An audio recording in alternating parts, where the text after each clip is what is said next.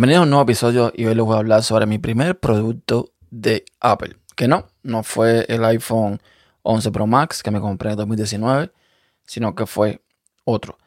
Voy a comenzar diciendo de que hay mucha gente que piensa que comprar un producto de Apple es eh, una estafa. O sea, caer en una estafa porque estás pagando más de lo que realmente vale si tenemos en cuenta la competencia y comparamos en, el caso de hardware eh, parte por parte que si no sé qué laptop, con más eh, RAM, con más disco duro, con más no sé qué cosa, eh, cuesta menos que un MacBook Pro y cosas por el estilo, ¿no?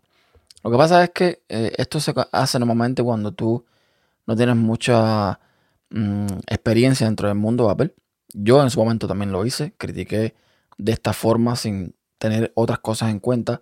Y es que cuando hablamos de Apple, aunque no es perfecta, aunque tiene errores, aunque el Apple de Tim Cook para mí sea un desastre, hay cosas que eh, son parte de un todo. Es decir, tú cuando pagas por un dispositivo de Apple, tú no estás pagando solamente por el I+D, por el diseño, por la calidad, bla, bla, bla.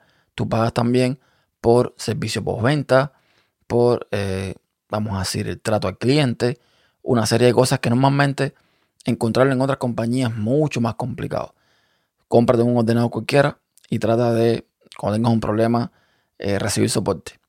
Mucha suerte con eso. Entonces, eh, no digo que no pase. Sí, hay compañías que a lo mejor te pueden dar un soporte más o menos bueno, pero mm, definitivamente la experiencia es muy distinta a cuando tienes un dispositivo de Apple y vas a un Apple Store, eh, no sé, porque tienes un problema o por lo que sea. Entonces, dicho esto, mm, yo estoy muy consciente de lo que yo pago y lo que recibo a cambio a mí eso eh, no, me, eh, no, me, no me ciega, ¿ok? O sea, yo sé que no son productos perfectos, pero la realidad también es que son productos que son bastante longevos, que tienen eh, muy buena calidad y envejecen bastante bien. Entonces, mi primer producto, ¿cuál fue? Pues posiblemente el producto que mucha gente tuvo primero, porque fue un producto de un bombazo mundial. Estoy hablando del el iPod. En mi caso, mi primer producto de Apple fue un iPod Nano de 4 GB, un iPod 2G de aluminio, delgadito, súper chulo, que aquello fue una revolución total y completa para mi forma de escuchar música. Ese iPod yo me lo gané en un concurso que hicieron el maestro de web, donde había que hacer una página web enseñando cómo, cómo funcionaba HTML y CSS. El premio era un iPod normal, de esto, un clásico, ¿no? Creo que era un 5G, no me acuerdo. Pero como resultamos ser dos ganadores, dividieron el premio en dos y fueron dos iPod Nano 2G de 4 GB. Y eso fue lo que yo recibí. Y mira, encantadísimo y agradecidísimo por el premio porque aquello fue, un, como le decía, un cambio total y rotundo en mi forma de escuchar música. Yo hasta el momento lo que tenía en ese entonces eran los típicos MP3, estos que eran eh, pequeñitos, ovaladitos, con una pantallita pequeña, que algunos mm, tenían capacidades bastante limitadas. Yo, por ejemplo, tenía, me acuerdo tenía uno de 128 megas o algo así. Y evidentemente no cabía muchas canciones. Cuando yo recibí ese iPod y pude mm, casi que meter toda mi colección de música, que no llegaba a 4 GB en ese entonces, yo me quedé loco. Porque, bueno, aquello era fenomenal. Y eh, los audífonos, por favor, esos AirPods blancos tan icónicos, se escuchaban fenomenal. Es decir, la calidad de sonido que yo tuve con ese iPod fue otra cosa a lo que estaba acostumbrado. A que yo daba gusto escuchar música con esos audífonos, con ese dispositivo, sobre todo en aquel tiempo. Eh, yo no tenía Mac, o sea, no tenía un Mac en ese entonces. Yo vine a conocer eh, lo que era MacOS y un Mac mucho tiempo después.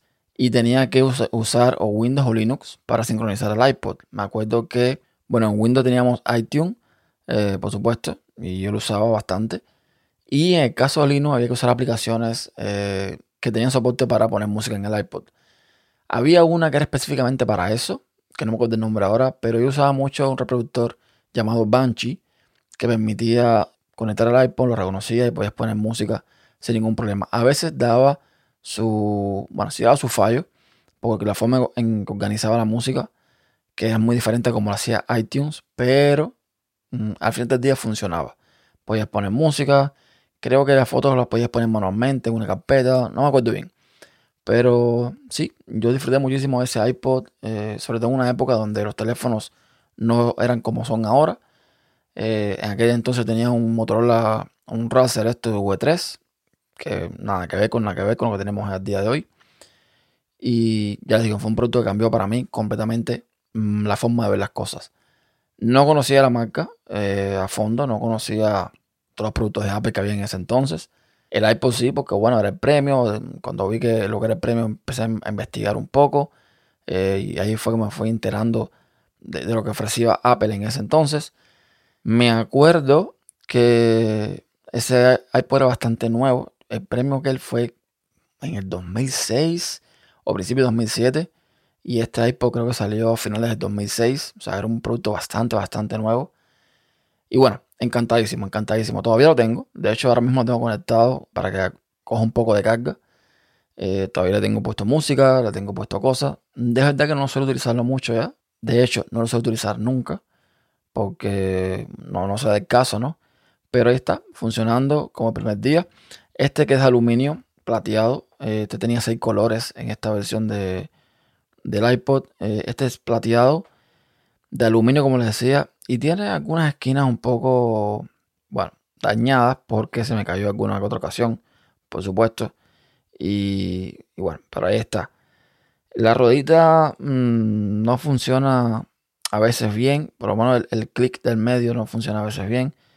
Funciona, pero con su trabajo. Pero ya les digo, después de enganchar unos audífonos y ahí va a estar el, el iPod funcionando perfectamente sin ningún problema. Y ahí está. Ahí está por lo menos como, como añoranza. Recordemos que el iPod Touch, que es el último que quedaba de esta familia, eh, ya pues la descontinuó. Eh, creo que el mes pasado o este, a principios de este mes, no me acuerdo. Eh, ya, bueno, cuando se ven, cuando se vende el último, hasta llegó el iPod Touch. Y tiene sentido porque teniendo los teléfonos que tenemos hoy y la forma en que consumimos música hoy, mm, un iPod Touch, no sé, no le veo yo mucha utilidad realmente a no ser para ser un niño o algo así, para que tenga una entrada, un acercamiento a lo que es la marca, pero eh, no sé. Hay gente que lo han comprado por nostalgia, hay gente que lo han comprado pensando que en unos años va a valer mucho más y lo ven como una inversión. Bueno, cada cual es libre de hacer lo que quiera.